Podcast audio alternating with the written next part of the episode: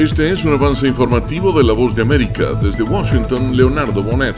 Trabajadores sanitarios venezolanos exigen claridad respecto al proceso de inmunización en el país. Decenas de trabajadores sanitarios acudieron a la sede de la Organización Panamericana de la Salud en Caracas para exponer sus inquietudes respecto a la falta de información sobre el proceso de vacunación. Ana Rosario Contreras, representante del gremio de enfermería, recordó que desde hace cuatro meses no se han producido encuentros de la mesa técnica de vacunación. Creemos pertinente que se tiene que reactivar de manera inmediata la mesa técnica de vacunación. Al país han llegado a través del mecanismo COVAS 690 mil dosis de vacuna. ¿Cómo se van a colocar. Carolina, alcalde Voz de América, Caracas. Uruguay iniciará negociaciones para concretar un tratado de libre comercio con China y la decisión podría generar resistencias en el Mercosur. El gobierno de China notificó formalmente su aceptación a negociar un tratado de libre comercio bilateral con Uruguay. El presidente Luis Lacalle Pou convocó esta semana a los líderes de todos los partidos políticos para informarles del camino que en materia de política exterior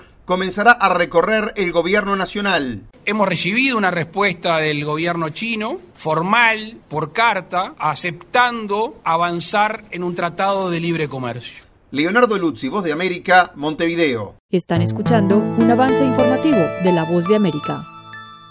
Los vuelos de evacuación para occidentales se reanudaron, pero miles de afganos en riesgo que han ayudado a Estados Unidos continúan varados en su país. La embajada estadounidense está cerrada, todos los diplomáticos y tropas ya dejaron la nación y el talibán está nuevamente en el poder. El calvario de estos afganos es una prueba a las promesas del presidente Joe Biden de que no dejará atrás a ningún aliado estadounidense.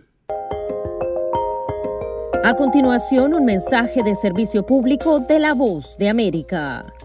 Para evitar el contagio del coronavirus, la Organización Mundial de la Salud recomienda lavarse las manos con agua y jabón antibacterial por un periodo de por lo menos 20 segundos, mientras los cuales se frotan las palmas de las manos entre sí, una palma contra el dorso de la otra mano entrelazando los dedos y finalmente lavarse con agua y secarse las manos con una toalla limpia. Este fue un aviso de servicio público de la voz de América.